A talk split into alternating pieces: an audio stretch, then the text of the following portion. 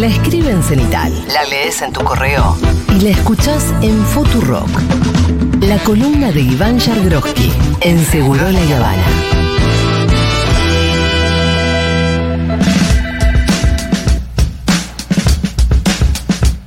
Bueno, muy bien, está Iván Yagroski en el estudio de Seguro La Habana. Así es. em, dispuestos a conversar sobre la política argentina Apuesto y también del mundo, porque estamos insertos en un mundo que, em, como decirlo, Pasan está cosas. convulsionado y además que sobre el cual no estamos exentos, digamos, ¿no? No, lógico. Las crisis en No, el mundo no. terminan pegando bastante de lleno en una economía debilitada, además, como la Argentina. Estaría bueno estar aislados del mundo. Sí. No, me- no, es un chiste. La verdad. Ahí andan los chinos ofreciendo un los chiste. yuan para comercializar. Está difícil, es un mundo difícil, la verdad que sí. Arranquemos por lo que es la noticia del día que conocimos ayer a la, a la noche, que es la intervención de Desur. Ajá. Me interesa la intervención de Desur, obviamente es una cuestión de agenda. Sí, la claro. gente estaba sin luz. Sí, claro. Yo también soy damnificada de Desur. Es muy feo estar muchos días sin luz. Sí, estoy en contra también. Estoy en contra de estar sin luz. Eh, pero también me interesa como eh, la lectura política que vos podés hacer de la oportunidad, mérito y conveniencia, el momento en el que llegan, por qué Ferraresi, si acaso el gobierno está tratando de mostrar un poquito que puede llegar a hacerse cargo de algunas cosas, Eh, eh, retomar la agenda. Cuando ya viste lo de Sure formaba parte de la agenda de los argentinos de a pie en general sobre todo de los usuarios de Desur, pero ya era una cuestión de que estaban todos los noticieros, estábamos en luz, qué sé yo. Eh, y se estaba como que, como que desde el gobierno se vería una suerte de parálisis porque había pocas cosas que podía hacer. Sí. Por esto de que, bueno, estatizarla es un quilombo, terminás en el CIAD y Edesur está de remate, la verdad que le hacías un favor. Eh, ¿Qué es lo que se puede hacer? ¿Qué te parece que mm, si está bien la decisión de la intervención por 180 días? Y sobre todo esto, como qué lectura política haces del gobierno de pronto tomando decisiones. No, creo Capaz que, es una que- novedad. Creo que es algo que eh, se imponía Mm. por la situación en una, en un, en, en to- la zona, digamos, de influencia de sur. Los, ya lo habían planteando, lo venían planteando los intendentes del sur, del, del conurbano, del conurbano sur, eh, que es eh, un- unas zonas geográficas que uno podría decir que presuntamente son votantes del frente de todos Sí.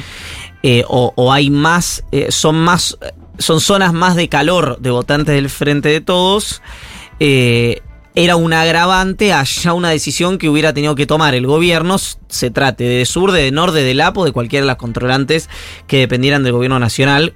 eh, no es el caso, pero quiero decir eh, que, que fueran eh, distribuidas de energía eléctrica. Eh, básicamente porque hay que decir algo rápidamente y antipático. No es el peor año de Sur, ni por asomo, en términos de horas de corte. ¿Ah, no?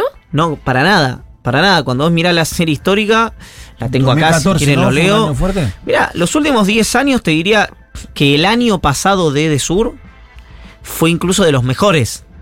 22 horas promedio corte por año.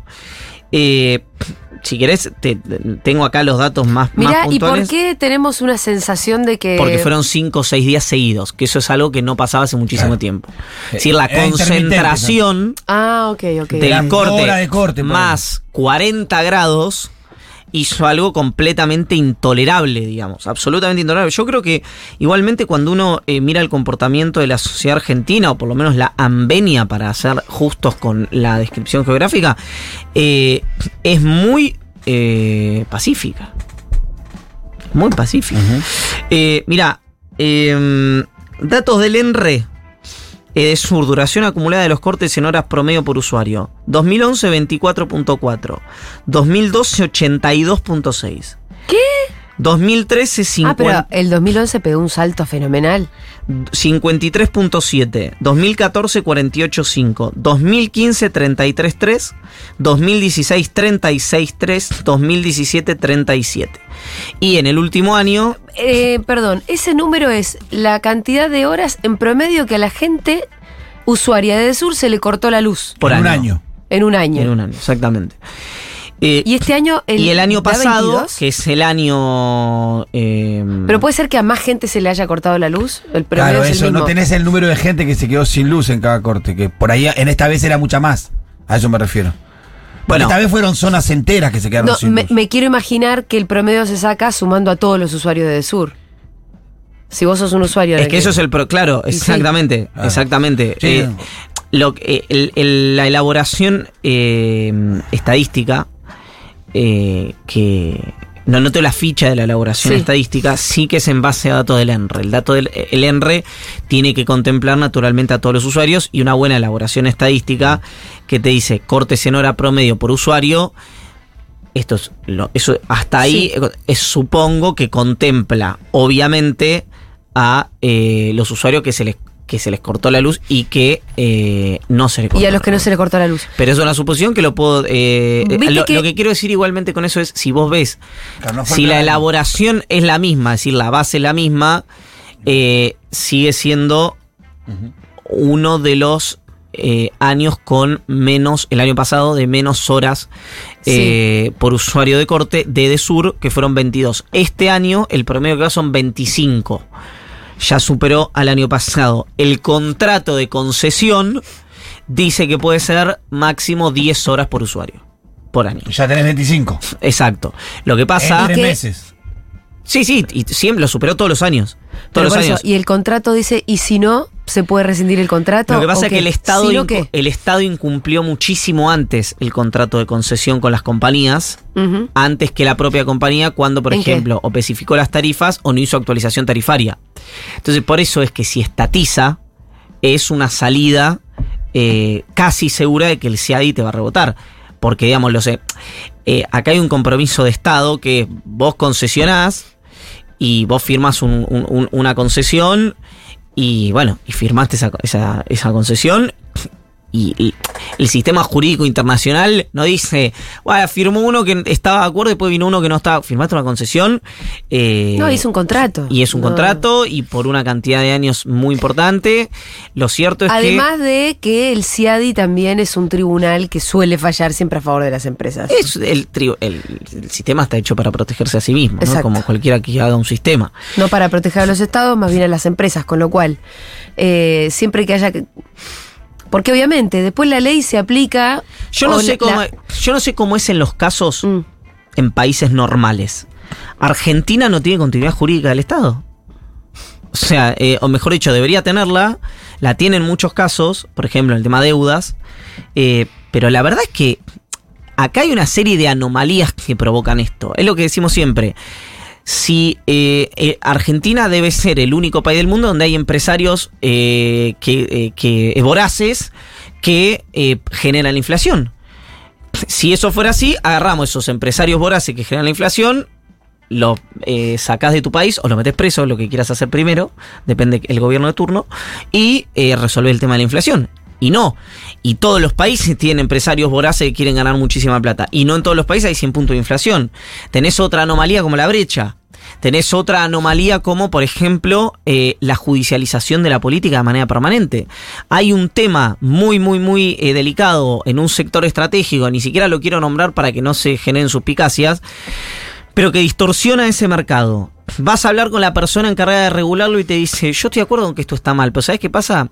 Me tienen que abrir los libros las compañías para que yo pueda tomar esa decisión. Vas a la compañía y dice, no, yo cotizo en bolsa, en la bolsa de X lugar. Yo no puedo abrirte los libros a vos, que sos uno de los... Es completamente eh, antijurídico. Entonces vas a la contraparte estatal y dices, ¿sabes lo que pasa? Si no me abren los libros, si yo tomo la decisión sin un, un, eh, eh, un argumento del sector, Carrió me hace una denuncia penal y estoy cuatro años paseando por tribunales. Porque van a denunciarme y van a creer que yo hice esto que benefició a las empresas por plata. Entonces ahí también se hermanan, viste, el razonamiento de eh, Carrió y de. Digo, Carrió, por, Por decir poner uno, y de, y de sectores de la izquierda que dicen, bueno, si hay una medida que beneficia eh, a, a un, a un sector o a una compañía es porque hay plata de por medio. Entonces, es un- una situación extremadamente irregular, extremadamente tóxica. El caso más emblemático es el de, el de Chevron.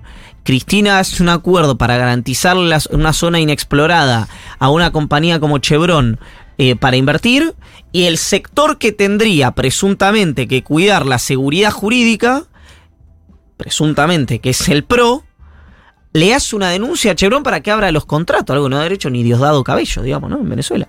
Entonces, eh, toda la política argentina está absolutamente irregularizada, toda la situación es extremadamente irregular. Entonces, después, eh, perdón, lo que pasó es, eh, eh, ¿por qué se habla de la condonación de la deuda de Denori y de Su, ¿no? que pasó hace poco en este gobierno? ¿Qué pasó ahí? En algún momento, vos la generación y la distribución. le paga, no le daban tarifas, digamos, para decirlo rápido, es decir, aumento.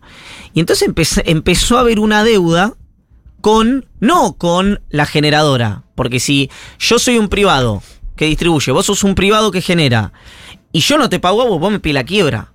Pero se empezó a hacerse a través de la famosa camesa, que se habrán escuchado nombrar un millón de veces, y entonces el Estado ponía la guita que faltaba en ese, en ese sentido. ¿Cómo lo ponía? Bueno, le permitía a la distribuidora no pagarle a Camesa. Eso pasó creo que a partir de 2007, una cosa por el estilo. ¿Por qué? Porque políticamente ahí estaba la decisión de no aumentar tarifa. Entonces ahí tenés esa deuda que ahora eh, Rollón se sentó y le dice a las compañías, le dice, che, ustedes me- no... eh, La ministra de Energía, ¿no? la Secretaría de Energía. No me pueden, o sea, empiecen a pagar la camisa. Si no, el, el Estado es. Bueno, toda esa discusión donde la plata que hace que nosotros paguemos la energía barata, repito, barata, Sí. eh, sale del Estado. O sea, no, no, no sale del el que subsidia a, a nosotros, digamos, los consumidores, es el Estado, no subsidia a las empresas, subsidia a, los consum- a, la, a la factura. Entonces, bueno, hay una serie de, de- de- de irregularidades absolutas. Y bueno, y en el marco de todo eso. Pero vos estás diciendo las irregularidades de un sistema que está evidentemente muy desordenado, que es la pero que economía en argentina todos y los la órdenes. argentina. Porque vos, por ejemplo, si yo te dijera Pero hoy, de sur, intervenís de sur. Sí. Suponete no intervenís por 180 días. Viene el gobierno y interviene por un año. Tiempo indeterminado. no tiene cuadros técnicos para, Para para dar hacerlo. vuelta a esa compañía. Las capacidades estatales, o mejor dicho, mejor dicho, esta administración, estos tres dispositivos, con la gente que está hoy en gestión, no tiene cuadros técnicos para darte vuelta a esa compañía. ¿Por qué? Porque te dicen, necesitas conocer mucho el sector para que venga el... eh, vos te sentás con Edesur, ¿no? Y Edesur Sí, te sí. dice, bueno, yo pago el café, no el café, ¿no? Pero no importa. Pago el café 30 pesos. Bueno, ¿de dónde? O sea, eh, hay... El, el café fácil, ¿no? Pues llamamos por ver si cuánto paga, pero quiero decir, el- hay, hay un proceso, un proceso, No, perdón, toda la, genera- la- la- la generación y la distribución de la energía eléctrica es una cuestión súper, hiper La gran técnica. súper técnica. ¿Cuánto, hiper- ¿Cuánto vale en Boca de Pozo? ¿Te acordás de la Sí, gran que nadie podía sabe decir cuánto te sale el gas en El Boca gas de en Pozo. Boca de Dale, Pozo. pa' Otra cosa que pasó, eh, se, hay una intervención, por supuesto, lo quiero decir esto, no tiene absolutamente eh, nada que ver, no es el factor central, estoy diciendo cómo el vacío de poder, re- una cosa, en él, la controlante de, de Sur, adquiere en, una, eh, en un desembarco de acciones global con una empresa llamada Endesa, creo que era española, una multi, y en el combo ese agarra de Sur. Es decir, nunca fue que, y nunca le prestó demasiada atención a de Sur. ¿Qué quiero decir? Ese vacío también permitió que acá se hiciera con la compañía lo que se quería, Claro. que el sindicato también tomara muchísimo protagonismo ahí. Perdón, ¿cuál Re- es el sindicato? Luce Fuerza. Lucifer. Eh, y además hay un punto ahí que cuando... Qué buen nombre de sindicato, hay que decirlo. Es un gran nombre. Sí, Lucy Fuerza. Lucy Fuerza es Tremendo. cuando se meta, eh, eh, si digamos, si Fredesi desembarca con 20 cuadros técnicos, Sí. suponete, Si lo tuviera. lo que va a haber es que levantar una piedra y un negocio también ahí adentro. Sí. Entonces, hay, viste, una, una cantidad de cosas que no sabes si los proveedores internos que eh, te cobran el agua, que otro te lo cobra 10 pesos, Pues te lo está todo cobra terciarizado. Porque además te agrego otra cosa, no solamente eso, la generación y distribución de energía es todo un quilombo, eh, sino que además las empresas, tal y como empresas de esta envergadura, tal y como tienen armados sus mapas, también lo son. El otro día lo hablábamos con Alfredo Sayat. eh, él decía que por ahí eh, en él te presenta balances y te los puede presentar negativos, te puede decir, mira, yo vengo perdiendo guita, porque en realidad gana por otro lado. Porque en realidad el business lo hace, no sé, eh, contratándose a sí misma para no sé qué otra cosa. Y, Para asesorías. Mira, por ejemplo, te doy un ejemplo. de- en algún lugar está el negocio. Te, te doy un él. ejemplo rápido. Hay una Tenés que descubrirlo. que se llama Livent, que es exportadora de litio. Sí. Livent exportaba a un precio ridículo eh, la tonelada. ¿Por qué? Porque decía, la exportaba a su casa matriz. Decía, ¿por qué le- le- me voy a, voy a hacer que mi casa matriz y la, mi- la mía compañía me pague Caro. eh, caro, si soy yo mismo. Para barato. Bueno, una que es muy fácil de explicar, digo, ¿eh? Sí. ¿Qué pasa? Con ese litio, obviamente, Livent o, eh, eh, o lo vendía para agregar valor o lo re-exportaba a otros mercados al precio de mercado internacional, aprovechando que el litio, como no es un commodity, no, no está seteado en un mercado, no tiene un precio eh, definido. En Argentina tiene un precio de referencia, eh, también que es otra situación irregular. Em, pero eh, es ne- necesitas mucho que las capacidades estatales eh, sean eh, muy, muy, muy, muy, muy, muy sofisticadas, Sí. muy sofisticadas, porque cada vez necesitas más sofisticación para este tipo de, mm, para este tipo de cosas, Eh, que en realidad el- es difícil que conviva, es un momento muy complejo para las capacidades estatales. Primero porque viene con un deterioro. Segundo porque hay un discurso muy instalado de que el que es funcionario público tiene que hacerlo prácticamente gratis. Sí, No tiene sé- que ganar muy poca plata. Exactamente. Además, la disfuncionalidad del momento en el frente de todo. No, no, pero, pero mira, olvídate eso. Te digo, mañana gana Macri Sí. y él, personalmente, y tiene que llevar gente al Estado y quiere hacer. Macri dice, no, la verdad tuve una epifanía. Voy a hacer un buen gobierno eh, neutro, de neutralidad absoluta. Entonces quiere traer la mejor gente, digo, para sacarlo de la coyuntura, ¿no? Macri, Bullrich. Que fue un poco lo que, se- lo que ellos pensaron que hacían en 2015. No, traer pero por eso no del CEOs. sector privado, tío. Yo voy a tener un gobierno neutro, repito, que no tenga conflicto de interés, etcétera. Entonces voy a traer a gente técnica. Entonces traigo a el mejor en eh, políticas sociales respecto a una matriz un gobierno del Banco Mundial. Y el mejor. Y entonces viene ese señor que cobra 5 mil, 6 mil, 7 mil dólares y te dice, ¿cuánto me vas a pagar? No, 600 mil pesos. No, te agradezco mucho, pero yo vivo en Washington y cobro 7 mil, 8 mil, 10 mil, 12 mil dólares por mes y voy a quedar 600 mil pesos para que después venga alguien a decir que yo cobro mucho y que trabajo mal y es muy ingrata la política en Argentina. Y además, Además, de si vos firmás algo que después no salió bien, te pueden meter preso el próximo gobierno si es que son los que los que persiguen eh, funcionarios de otro color político, ¿no? Y después tenés otro, otro formato, otro problema, que es que el momento de la Argentina, es decir, de los 100 puntos de inflación, hace que cualquier discurso antipolítica tenga sentido. Sí, sí. Y además hay un momento global que ese discurso antipolítica hace más carne que nunca, que no es solo en la Argentina. Entonces, la verdad que el combo es súper explosivo. Eh, a mí me decía alguien que Sí. trabaja en, una- en un organismo, voy a ser eh, amplio, que controla las sociedades de bolsa. Es uno de los organismos que controla las sociedades de bolsa, las financieras. Me dice, yo tengo un pibe X que técnicamente es lo más solvente que vas a encontrar en el mercado va a eh, la financiera, me dio el nombre de la financiera, fi- una de las financieras más grandes de la Sí. City, pero va a la financiera Julia Mengolini. Y en lugar de ir a controlar, tira un CV. Claro. Porque lo que le pagan el sector privado versus lo que le tiene Esto pasa en todos lados, no pasa Y pasa en solamente en la lados, Argentina. ¿no? ¿eh? Sí, sí. Lo que pasa es que acá se agregan una serie de cosas, eh, como las variables, primero, que eh, o ser funcionario público parece un demérito hoy, que, que tenés causas judiciales, que la, hoy la coyuntura hace que la, eh, el- tampoco hay un gobierno que les genere eh, ni la épica que generaba para el kirchnerismo el de Cristina ni para el macrismo el de Macri, es una cosa medio híbrida. Entonces, esto es una situación difícil para abordar situaciones de esta naturaleza. Volviendo al punto inicial, yo creo que tiene dos sentidos esto, que es meterle presión a los italianos para que vendan ahora y que no especulen con el cambio de gobierno y ver qué pasa con ¿Hay eso. compradores? Bueno, por eso, ver qué pasa con eso. Yo desconozco si los hay, siempre hay. Sí. Y. ¿Quién eh, querría comprarse el tequilombo, no? y, pero si vos co- eh, compra barato, vende caro, decía Homero. Mm. Eh, si vos lo comprás ahora, va a ser mucho más barato que si lo comprás en un eventual cambio de gobierno donde eh, todas las variables. Dolaricen, dolaricen la- Sí, las tarifas. O dolarizan las tarifas o Claro. saben que va a haber una actualización tarifaria brutal, etcétera, etcétera. Punto uno. Punto dos, mostrarse activo, obviamente. Hay un montón de gente. eh, Ahí donde yo te ah, preguntaba al principio. por eso, vuelvo a eso. Hay un montón de gente sin luz. Mm. Recuerden que, Tenés que hacer algo. repito con que O la sociedad argentina algo. es muy pacífica, porque estuvo cinco, de 5 a 7 días, depende de dónde, sin luz, con 40 grados promedio Mm. de temperatura, y lo máximo que hicieron fue cortar la calle. Digamos, convengamos que eh, estamos hablando de una sociedad pacífica.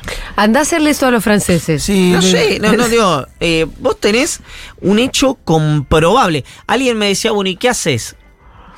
¿Qué solucionás? Y digo, claro, lo que pasa es que yo lo que digo no, no es eh, racional, es emocional. Yo estoy, por ejemplo, digo, tengo un, eh, tengo un hijo, Sí. duerme conmigo, y estoy cinco noches de que el nene no puede dormir bien. Te estoy hablando de cosas Por- ni- sí. del- en la superficie, ni siquiera te estoy hablando de gente que no tiene para comer, que, se le, eh, que perdió toda la comida. Te estoy hablando ya en la superficie. Ni siquiera te estoy hablando de los problemas reales. Porque vos tenés bancarte cinco días con un nene que no puede dormir porque o no tiene ventilador, no tiene condición, no tiene lo que sea, decís, che, bueno, te lo puedes No, bancar además, en eh, una historia. Nos quedamos sin agua los que nos quedamos sin luz. Bueno, lo que tiene entendido, eh, los que le funciona. ¿Por qué no el necesitas bombeo un- el- por una bomba porque Exacto. tiene que llegar el agua hasta arriba? También te quedas. Bueno, entonces digo, bajas a la calle, te vas a trabajar. Mm. Y te querés, eh, Y querés- pegar la cabeza contra un colectivo. Pero, eh, claro.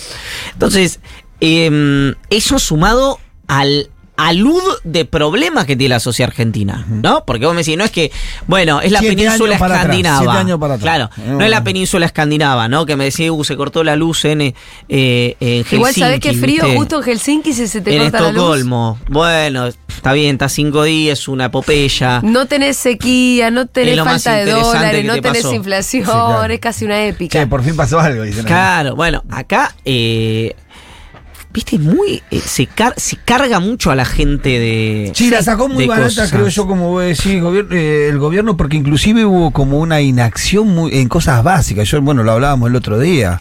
No es la primera vez que pasa esto. Yo me acuerdo del el fin de año del 2014 para el 2015, que también hubo corte por todos lados, toda la ciudad barriqueada por todos lados. Pero vos tenía, me acuerdo que Julio Devido en ese momento había organizado desde su oficina como 300 camiones entre bomberos y camiones cisterna de agua que iban a se cargaban y iban y cargaban los tanques de los vecinos que estaban en la, sin agua en la ciudad. Porque se quedaban sin agua por la Claro, no de les daba el agua a los vecinos. Yo hablo mucho de eso porque fui parte de ese operativo. Estuvimos levantando corte de calle, todo. un. Ahí, mira, lo de Julio Devido me hace pensar en todo esto que decías, ¿no? Porque ahí tenías un cuadro. Ahí tenías un cuadro. ¿De qué? Un De cuadro gestión. de gestión. Debido, Julio Devido. Devido. Yo tengo, una yo tengo una diferencia ahí, eh, que es que yo creo que los problemas energéticos Mm. de la Argentina, eh, mucho tuvo que ver eh, esa gestión. ¿La de Julio Devido? Sí. Ah, sí. Y es más, si ustedes No lo dije nada. No, no, no. si ustedes no, lo- pero lo porque viste el relato, el relato de Pitu es No, bueno pero eso, que- pero eso es, es para, para, eso es alguien. Inteligencia política. Cla- exactamente. Inteligencia política. Son dos cosas que distintas. venía a apagar un fueguito que tal vez había sido su propia culpa que se hubiese encendido. No, no, no. Las fotos son, no, no es, eh, hubo un corte y entonces o mandó el camión y está bien o mandó el camión y está mal. Es una película. Sí, obvio. Entonces, en esa película, mi visión de las cosas, que probablemente eh, tanto, estamos hablando acá de discusiones políticas, de política pública, eh, etcétera, eh, haya mucha gente que esté en desacuerdo, es que además Cristina ve ese problema y por eso hace desembarcar en el área de energía a Kisilov, a Emanuel Asquis, a Nicolás Arceo como vicepresidente de IPF, etcétera, etcétera, etcétera. Que habían sido muy críticos todos ellos de la política energética llevada adelante. La importación Por de debido. buque de gas. Había mil cosas. La importación de había de mil gas, cosas. de cosas. De hecho, Kicillof en 2014, un año eh, después de asumir como ministro, menos de un año después de asumir como ministro, eh, yo recuerdo siempre esto, devalúan y suben tarifas, cuando la brecha era del 35%. Eh, y arreglan con el sí, famoso CIAD, y arreglan con el Club de París, Sí. etcétera. Es el año más de normalización, Claro. digamos, eh, del segundo gobierno de Cristina, de normalización de esas variables. Después, eh, tenés otros problemas hoy, que es em, que es un problema hoy netamente, es un problema obviamente de- del sector, la sequía, es un problema para la sociedad argentina en su conjunto y es un problema para em, el gobierno.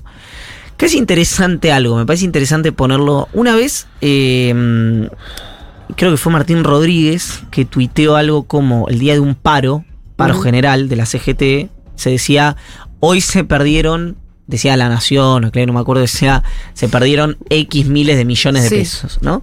Y Martín había dicho algo que era, eh, qué bueno que eh, se den cuenta lo que producen los trabajadores y las trabajadoras de la Argentina, porque todo el resto del año los tratan como un costo. Claro. ¿no? No como generador de riqueza, sino como un costo. Bueno, acá me parece interesante ver lo mismo el sector agropecuario para el peronismo. Hay una sequía, el campo no produce y vos tenés un quilombo de la zamputa, digamos, ¿no? Pero no hay ninguna novedad que es un sector absolutamente fundamental, sobre todo para el ingreso de dólares. No, bueno, pero hubo un discurso durante mucho tiempo que, que, que no discutía eso, pues eso es indiscutible, pero no lo, para mí no lo terminaba de contemplar. Por eso me pareció muy, muy bien a mí la visita de Guado de Pedro a Expo Agro y, ese, y tratar de reconstituir esa relación con el sector agropecuario. Ahora, Lo que pasa es que se si vamos a hacer un todo poco, el tiempo. Ma- eh, Iván, Iván, también, vamos a hacer un poco de historia. Arranca en 2008, sí, ¿no? exacto. Con la 125. 125. Exactamente. eh, decreto que pretendía empezar a cobrar. Resolución la- ministerial, ni siquiera de Lustó. Era eso, Lustó. lustó. Exactamente. Las retenciones móviles. Exactamente. Que tenían el objetivo de más o menos tener eh, regular los precios internos Sí. para que vos no te cobren lo mismo que el- te Es decir, cobran- subía, eran móviles justamente. eran móviles. Eran móviles. si Eso, subía- entonces. No era, Ah. solo, no era solo recaudatorio, sino que también tenía un poco el objetivo de regular los precios para adentro. Sí, cuando siempre decimos lo mismo, cuando vos tenés que explicar algo tanto, Pero no es tanto, no es tan difícil de entender. Mm. No me refiero porque hoy eh, había, se da un discurso interesante que es, hay sectores que formaban parte de ese gobierno que dicen, bueno, la culpa era, fue de Lustó. No, bueno, ¿Entendés? era una decisión política importante. De No, hecho, no, pero, incluso eh, para mí fue hasta fundacional para el movimiento kirchnerista. Indudablemente. Indudablemente. Bueno, a partir de ahí, ¿qué pasó? Per- eh, cuando eh, pierde esa batalla política el gobierno, pierde para siempre el peronismo la posibilidad de hablar de retenciones, Sí. ¿no? Entonces, Pero es un mecanismo que no, que no, no debería estar por fuera de la agenda. ¿estoy de acuerdo? Es un mecanismo que por momentos vos lo podés aplicar, por momentos no, por momentos tendrás que manejarte con subsidios cuando haya época de, época de vacas flacas y cuando hay época de vacas gordas, vos tenés que poder pedirle algo a ese sector. Pero estoy de acuerdo, pero lo que quiero decir es, eh, esa discusión seteó posteriormente todo, porque Mm. el campo no reconoce las... eh, l- lo que produce y las ayudas del campo igual es una abstracción, pero para que se entienda rápido. Y las ayudas de, eh, ¿cómo le pasa al sector privado? Le pasó al sector privado con el ATP durante la pandemia, quiero decir, de gobiernos que ideológicamente Sí. confronta y yo no diría este gobierno, sino sectores de este gobierno no contemplan lo dinámico que es y, lo genera, digamos, y, y todo lo que genera el sector agropecuario y cómo pesa cuando hay una situación de esta naturaleza. Que alguien me dirá, alguien me dirá, bueno, pero entonces tenía que llover. O sea, no es algo Sí. bueno, sí, claro, depende mucho de eso, por supuesto. El otro día le preguntaba, fui a, a Bahía a terminar de hacer un trámite recién ahora por la, por la, sí, por la sucesión de mis viejos. Sí. Que dicho sea de paso, bueno, no importa. No, no, no va a cobrar su Vendo, vendo una, vendés una casa en Bahía Blanca y te puedes comprar eh, un inodoro en la ciudad de Buenos Aires. Eso es el, no te el- sirvió de el, nada el parámetro, digamos, es ese. O sea, yo me puedo comprar, un- le agradezco, eh, viste, iba a, ser, iba a decir un nombre de una marca. Eh, la verdad, buenísimo el inodoro que me pude comprar después de vender la, la casa.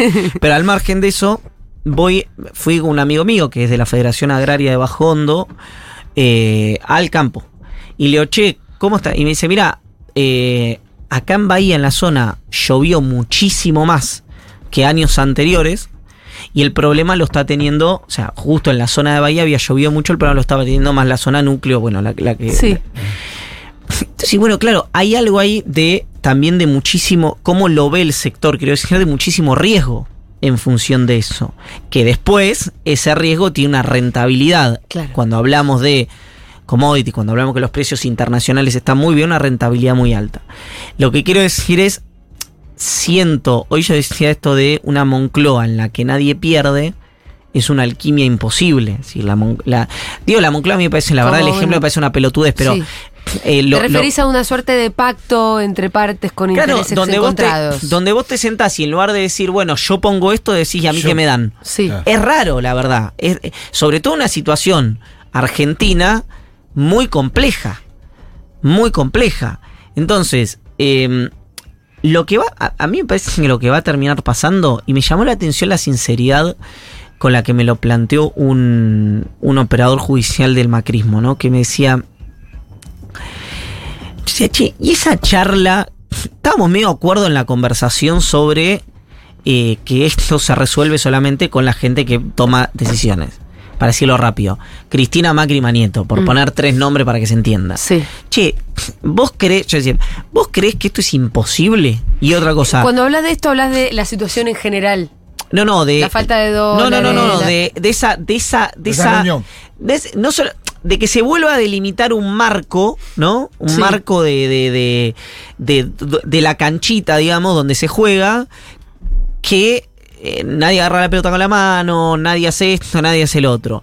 Me dice, mira, si a Mauricio se le hubieran complicado las causas judiciales, yo te diría que esa conversación y ese marco de volver a delimitar es posible. Ahora no lo veo. Y Y habría entonces- que haber negociado con eso. él me decía, a Macri no se, le, Macri. no se le complicaron las causas judiciales. Sí. Uno ahí puede pensar que es o por impericia de los operadores, depende de cómo lo quieras ver, o por impericia de los operadores judiciales del peronismo, o por La decisión del peronismo de no intervenir judicialmente, Sí. o de pericia de los operadores del macrismo de... El eh, relato de Alberto es la 2. El relato de Alberto es la 2, la decisión de no intervenir, Sí. decís, claro. Como algo virtuoso. Bueno, por eso digo, Pero te deja sin poder de negociación. pero esta Los que persona... van presos son solamente unos. de manera muy descarnada me Sí. decía, si a Mauricio se le hubieran complicado las Sí. causas judiciales, esa conversación hoy sería posible. Porque habría más equilibrio de poderes, ¿no? Claro, porque vos tenés, vos sobre la mesa de, de poder, para mí no de poderes, de poder. Porque vos sobre la mesa decís, che, los dos tenemos la mano sobre la cartuchera, Sí. digamos, ¿no? Eh, acá, eh, esa mano de la cartuchera aparentemente la tiene uno solo, que es el sector que es poder permanente. Bueno, y eso ya te distorsiona buena parte de la secuencia, buena parte de la conversación. Yo lo escucho a. La escucho a Cristina Kirchner, eh, en- la leo a Cristina Kirchner en las cartas diciendo que los medios de comunicación tienen que ser parte de la toma de decisiones, o tienen que ser parte de la discusión. Sí. Lo escucho a Máximo Kirchner diciendo lo mismo en la campaña en el acto en Ferro. Lo escucho a Máximo Kirchner el método Rebord diciendo Cristina se junta con todo el mundo, se podría juntar con Manieto. Lo- y veo que eso no ocurre. Lo veo a Guado de Pedro, que es director de Telecom, eh, y tiene vínculos, o uno puede suponer que tiene vínculos con diferentes directivos, altos directivos del Grupo Clarín. Hay rumores de reuniones eh, entre altos directivos del grupo y altos directivos del- de altos dirigentes del kirchnerismo. Bueno, ¿por qué esa cosa no ocurre? Y finalmente, perdón que si es demasiado de izquierda lo que voy a decir, porque como en, ahí está discutiendo poder, con el sector agropecuario lo que está discutiendo es plata. No es simbología. ¿Qué quiero decir?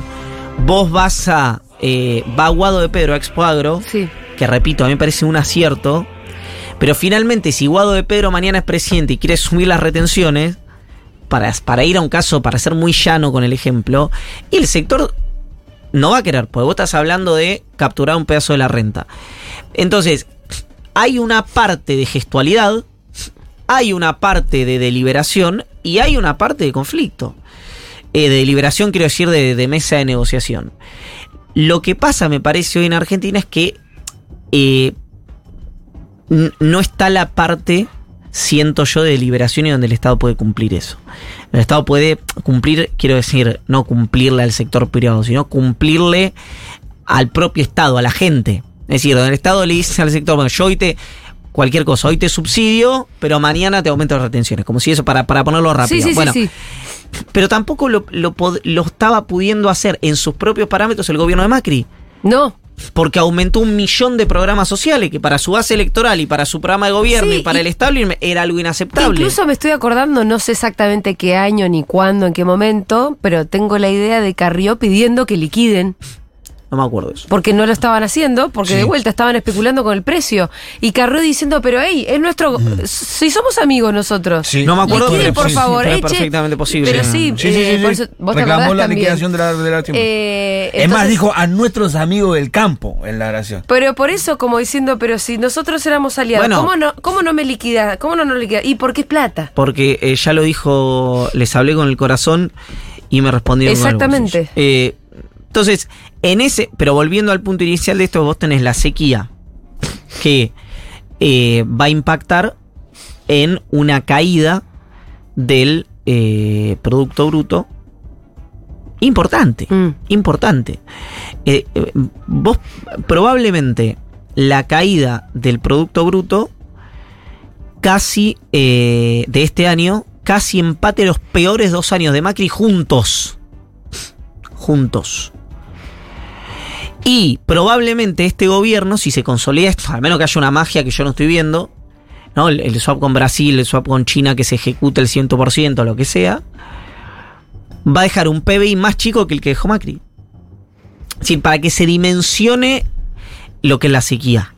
Para que se dimensione. Y después, yo sé que El Alberto. FMI le falta dimensionar la sequía un poco más, ¿no? Bueno, claro. Eh, pero pero eh, los hechos son los que vemos hoy, digamos. Ahora, cuando vos ves otra cosa que a mí me parece que Alberto ahora, cada vez que dice esto, la oposición lo toma a la sorna, parte del oficialismo lo toma a la sorna, pero cuando se- nos abstraigamos de esto, ¿De todas las que le pasaron? no, es impresionante. Sí, Es Claro. impresionante. Es el gobierno con más mala leche de toda la historia. Ya tuvo Con mala suerte, quiero decir, no mala leche. No, no. Pandemia. Guerra, Guerra. y sequía. Porque vos me decís, la pandemia la tuvo todo el mundo, sí. La guerra la tuvo todo el mundo, sí. La sequía no. ¿No? No. Eh, en el medio de una situación heredada realmente muy mala. Sí, eh, sí, y además- De restricción externa muy Y importante. sumarle, etcétera, claro, etcétera. una deuda también inédita con el FMI. Inédita con el Fondo Monetario. Entonces, O sea, realmente, un préstamo que el fondo nunca había hecho en su historia. realmente eh, ha tenido mucha mala suerte. Mm. Además de la, la propia impericia, quiero decir, ¿no? Pero eh, es realmente impactante Sí. eso cuando. Agregale ahora, nos falta el último moñito, eh, las corridas bancarias ahora en el De la mundo, ¿no? crisis, pero es- crisis financiera. Ah, vos La decís por la caída la crisis financiera de- internacional. Sí, la crisis financiera internacional que todavía no sabemos a dónde está yendo, pero no está yendo a un buen lugar y puede impactar No, y también. la suba de En algún tasas. momento nos va a tocar, sabemos. Y no, y la la suba de tasas ya produce el, el flight to quality y. El meme de Alberto con la cara de preocupado diciendo, ¿y ¿Qué ahora qué ahora? mierda pasó? Sí. Ese, sí, sí, eterno es. Sí, además repito, ¿no? Que a eso, si vos le sumaras una gestión unificada políticamente, sería con un horizonte, etcétera, probablemente la respuesta sería diferente. eh, pero es eh, eh, me, parece eh, evidente eh, que la fortuna no jugó. No, no, jugó a favor de- del gobierno del Frente de Todos. Escúchame, y pensando un poco en la campaña electoral, em, Yo hoy me preguntás, hoy, hoy, Sí, sí, hoy, hoy. hoy, martes 21 de marzo, Sí. siendo las 13.56 eh, de la tarde, Sí, no veo ninguna alternativa ajá. a que eh, sea Cristina Kirchner la candidata del Frente de Todos. Hoy, preguntás a mí en análisis. Ninguna posibilidad. Que no sea. Ah, tiene que ser Cristina, candidata a presidenta. Yo no veo ninguna posibilidad de que no sea Cristina. Hoy la candidata del Frente ¿Por de qué Todos. lo ves así con esa? posibilidad. ¿Qué, qué pasó? O, o, o- o no, o es lo que vos desearías, o lo que vos entendés que tiene que pasar. No, es que no, no hay yo ningún no otro veo- candidato posible Yo, porque si esta es la Vamos inercia, sí. por eso dije martes 21 de marzo 13.56, si esta es la inercia Todo te lleva a la política y económica, a mí me lleva a la candidatura de Cristina. ¿por qué? Porque el ¿Porque peronismo, vas descartando? el peronismo con esta inercia pierde. Es decir, seis pun- y por eso digo inercia, después esto puede cambiar, pero vos tenés 6 puntos de inflación, Sí, sí. sequía, caída del PBI, una posible devaluación. Bueno, la verdad que Pero ¿por qué Cristina querría perder? No, no, vos no querés, nadie quiere perder. El tema Ah. es que la realidad opera. Entonces vos me decís, che, voy a jugar, eh, vamos a jugar 11 personas que no estamos entrenadas contra 11 personas que están entrenadas. A mí me van a echar a 3 y se me lesiona el arquero. Y lo más probable, no quiero perder, pero la realidad opera. Sí. Entonces, si el peronismo va a perder, tú lo dije la semana pasada, Sí. Si el peronismo va a perder las elecciones o cree que va a perder las elecciones, ¿cuál es el dispositivo que más va a sufrir en el llano? El kirchnerismo. Sí. ¿Por qué? Porque siempre es el que sufre las persecuciones judiciales, el que no logra acordar, etc. Ajá. ¿Cuál es la manera de autoprotegerse? Con votos. Ujú. Fueron. Yo creo que con votos más que con fueros. Porque Sí, Cristina cuando Sí. quiso, cuando eh, la acusaron de que iba a ser candidata para tener fueros, no fue candidata, no tuvo fueros.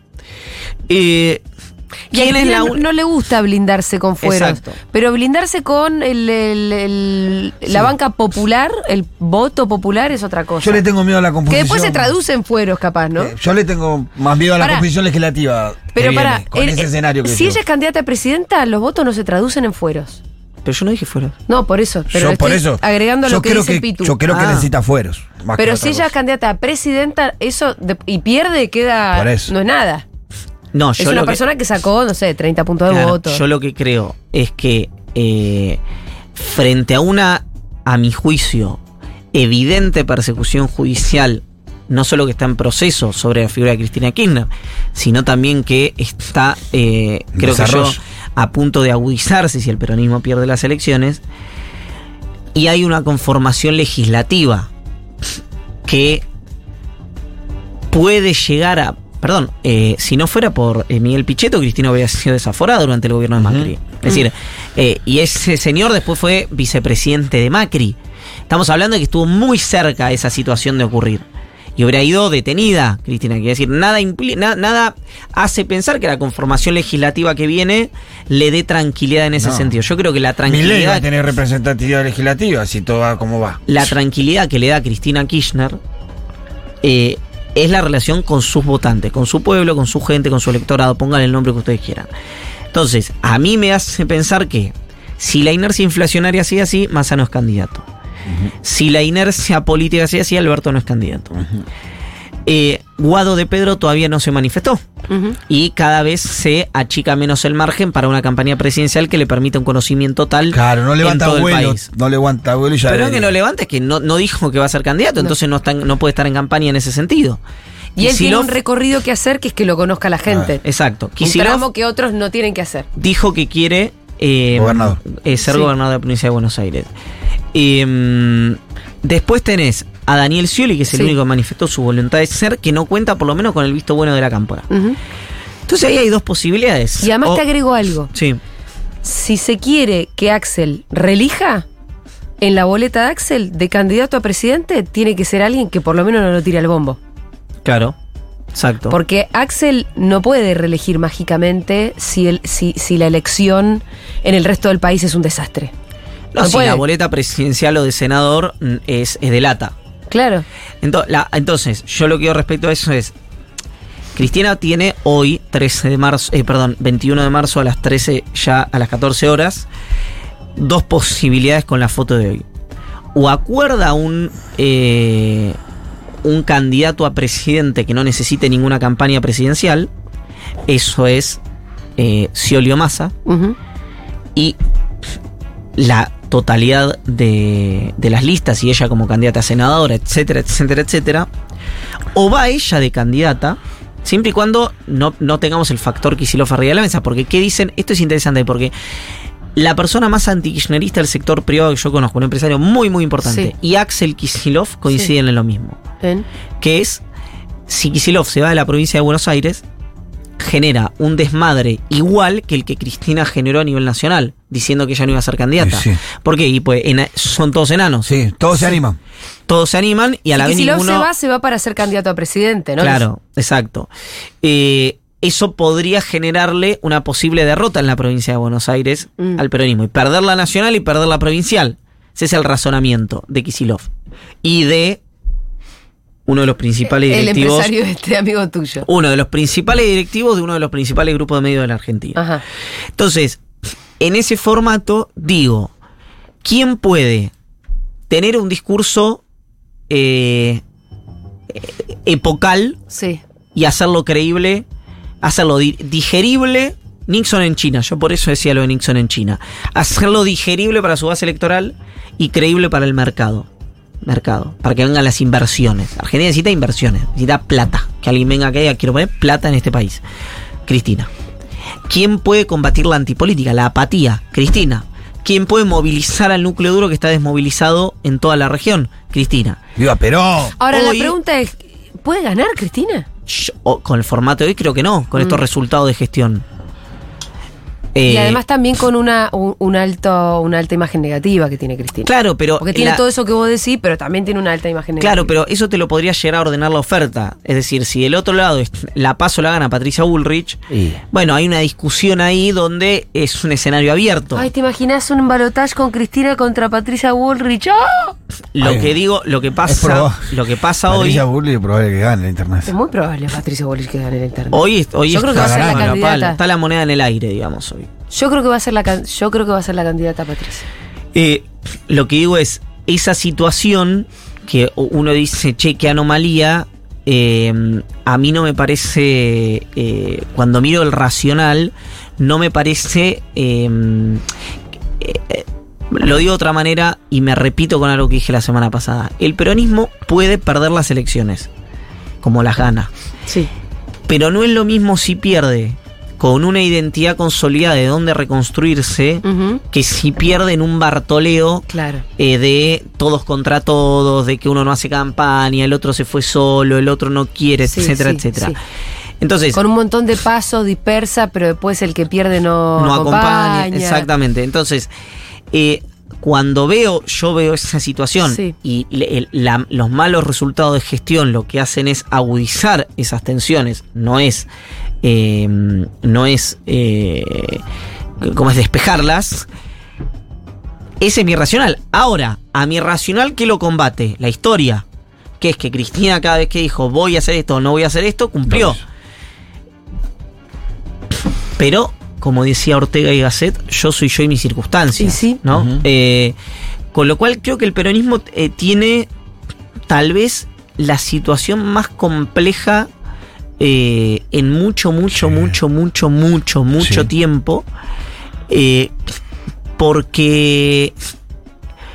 Porque incluso Massa podría llegar a romper eh, con el gobierno por estos resultados y echarle la culpa a alguien. En un ese- estoy hab- hablando en un mundo alternativo, ¿no? Sí. Cosa que hoy no puede porque está reconstruyendo su credibilidad con el electorado, con la Claro. sociedad. Si hiciera eso, el electorado que lo cobijó lo revolvería a rechazar. Y sí. Y el kirchnerismo no puede echarle la culpa a Massa y tirarlo por la ventana, como podría pasar en un mundo alternativo, porque tiene una, una alianza táctica. Después veremos si es estrategia, pero por lo menos es táctica. Entonces, digamos, eh, es una situación realmente muy, muy difícil que yo sí creo que hay dos chances. O eh, se prueba lo que ya se quiso probar, que es que un dispositivo político suprima al otro y lo haga... eh, lo haga no formar parte más de la discusión pública, eh, que eso ya se vio que no ocurre, ni electoralmente, ni con la justicia, ni de ninguna manera, eh, o se resuelve acordando. Y vuelvo a mi comentario inicial. Esa, le pongo, repito, no me parece acertado el ejemplo a mí de la Moncloa, pero para decirlo, una Moncloa donde nadie quiere perder es una alquimia imposible. Ese era el título del newsletter y ¡Qué buen newsletter! Muy bueno. Qué Y- buen newsletter el de Cenital. Pueden entrar a cenital.com y suscribirse al newsletter de Iván. Les llega todos los martes la carta de Iván con un montón de datas eh, sobre la política, la coyuntura, no solamente argentina, sino del mundo. Y también hay muchísimos otros newsletters. Es un gran sitio, cenital.com. Y concluyo con esto, Sí. porque uno siempre dice, bueno, qué ruin la política que no se sienta a acordar. Yo lo vi en un encuentro semiprivado, semipúblico, como quieran decir, el año pasado, no me lo contó nadie, a Macri, Ajá. decirle a un grupo de empresarios, unos 40 empresarios, donde había 10 que por lo, por lo menos 8, 10, 5, que eran importantes, de verdad, grueso, grueso, decirle, ¿sabes lo que pasa? Ya un Macri completamente liberado, ¿no? Que llegó al anfitrión, le dijo, ¿te acuerdas que va adelante de todo? ¿Te acuerdas cómo dijiste que Alberto Fernández iba a ser un buen gobierno? O sea, Macri, perdón, pero meador, Sí. eh, le dijo a... mm, A los empresarios, ustedes me venían a ver y me decían, bien Mauricio, qué bien lo que estás haciendo, están muy bien las transformaciones, vamos más rápido. Pero cuando llegaban al descanso de mi oficina y yo lo estaba despidiendo, me decían, pero la mía está, ¿no?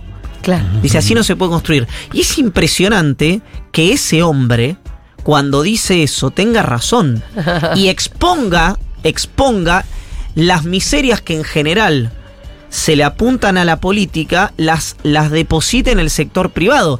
Y es un nacido y criado. Nadie puede acusarlo a Macri de tener un sesgo No, antiempresarial. no, pero es que por eso también le habla a los suyos de esa manera. Exacto, ustedes no jugaron para mí. ¿Ustedes quieren que yo sea presidente? Bueno, Para- ayuden. Exactamente, exactamente. Después, bueno, el hombre tiene todas sus complejidades que las podremos desarrollar en una columna Pero bueno, entera. vuelve ¿no? a ser lo que decíamos del campo cuando, cuando tampoco liquidaba durante el gobierno de Macri porque especulaba con el precio de la soja. Y el capitalismo es caníbal. Te come igual. Tarde o temprano te come igual. Sí, eh, hay que. Sí, eso Nadie es- le dio más al, es- al famoso mercado que la gestión de Macri. En señal, en políticas públicas. Embargo, el mercado no le respondió digo, como el de- nadie le dio más, no sé si en señales o en política pública, nadie, nadie le dio más plata al sector privado que los gobiernos de Néstor Cristina. Sí, Kirchner. claro, eso ya lo sé. Sí, sí, sí. Por Nadie ganó más. Actividad económica. Sí, Eso, sí, por por consumo, económica. por nivel de consumo, sí. Sí, pero por consumo, porque Demanda eso- interna. No, pero porque eso era. eh, eso no solamente hacía que, eh, para decirlo rápido, eh, que los supermercados vendieran más leche, sino que hacía que los bancos tuvieran más tarjeta y así Claro. sucesivamente. Y Entonces, así funciona. y después, bueno, toda la cuestión eh, de orden eh, financiero. Ivancito, podríamos seguir conversando Sí, para pero siempre, pero nos tenemos que ir. Eh, nos vemos el martes que viene. Nos vemos. el martes. Acuérdense, amiguitos de YouTube, denle like, comenten, compartan, así hacemos crecer este producto, ¿no es cierto? Este segmento, llamémosle producto, qué capitalista que estoy. Está, sí, está Me gusta tremendo. producto. Es como, Como la liga que- profesional. No, pero no le llamemos producto. producto, ¿No? llamémosle Ok. un programita dentro de, dentro de Seguro La Habana. Ya venimos.